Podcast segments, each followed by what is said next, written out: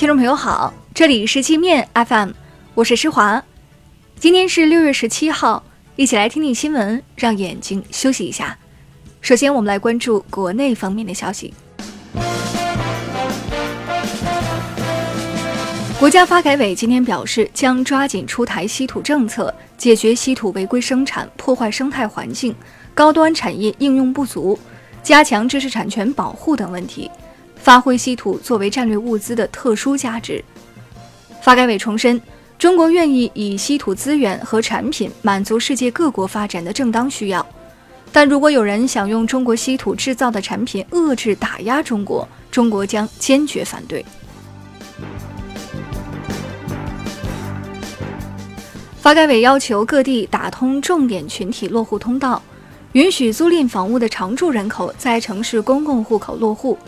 确保有意愿、有能力、有条件的农业转移人口在城市便捷落户。据国家禁毒委消息，从加拿大和美国走私大麻进入中国的案例开始增多，外籍留学生、海归和有海外工作经历的人是主要犯案群体。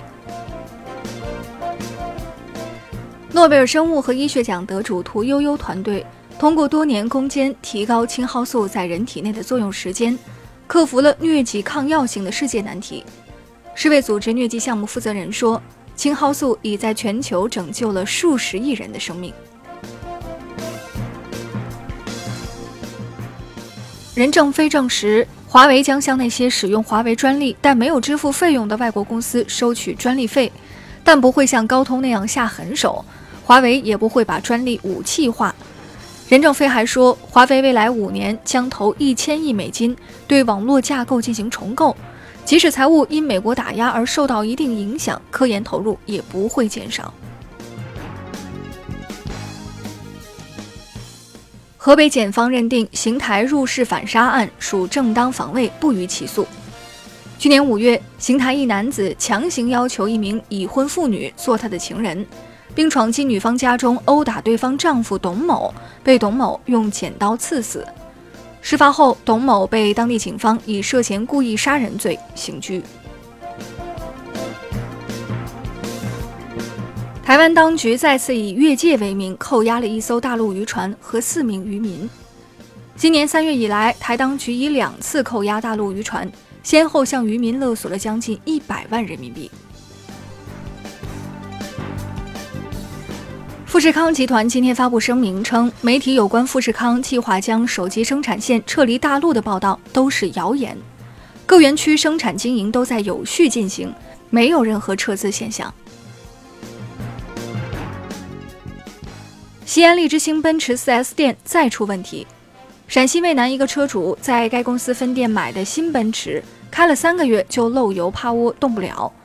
4S 店为了隐瞒车辆问题，开高价回收这辆车，但要求车主保密，否则要罚四十万的违约金。二零一一到二零一六年期间生产的四万多辆保时捷空调调节器密封性不足，可能出现控制单元短路，引发火灾。保时捷已经宣布在华召回这些问题车辆。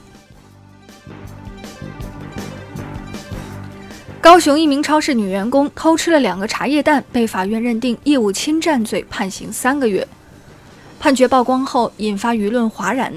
网民痛批台湾法院放纵诈骗犯，却对偷吃两个鸡蛋的人下毒手。我们接着来关注国际方面的消息，法国共产党领导批评美国挥舞关税大棒，肆意破坏国际多边贸易体系。在中美经贸磋商进程中出尔反尔、不讲诚信，法国共产党说，该党反对美国的贸易霸凌行径，支持中国在解决经贸摩擦、维护多边体系中所做的努力。美国政府将对三千亿美元中国商品加征关税一事举行听证，日本和美国的多家跨国公司组团抗议。要求将各自领域的中国产品从加税名单中删除。英特尔、高通、赛灵思在内的多家美国芯片供应商施压美国政府，要求放宽对华为的供货禁令。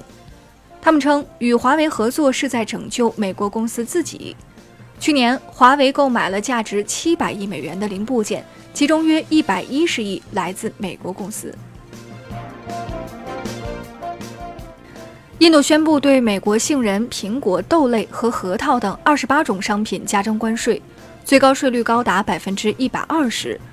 这是美国取消印度普惠制待遇后，印度对美国做出的报复措施。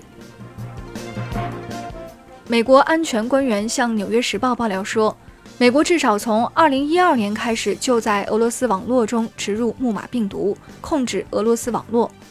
美国正在加大对俄电网的攻击能力。川普暴跳如雷，大骂《纽约时报》叛国。波音787梦幻客机爆出严重安全隐患。波音说，787梦幻客机的引擎灭火系统开关在长期加热情况下可能卡在上锁状态，导致引擎着火时无法启动，使火势蔓延。美国联邦航空管理局承认梦幻客机有风险，但是没有下停飞令。印度比哈尔邦遭热浪侵袭，已有至少七十人被热死。该国气象部门说，印度近来多地气温已超过四十八摄氏度，一些地区甚至接近五十一摄氏度。那好了，以上就是今天节目的全部内容了，感谢您的收听，我是施华，欢迎您下载界面 App，在首页点击试听，找到界面音频，更多精彩内容等着您收听。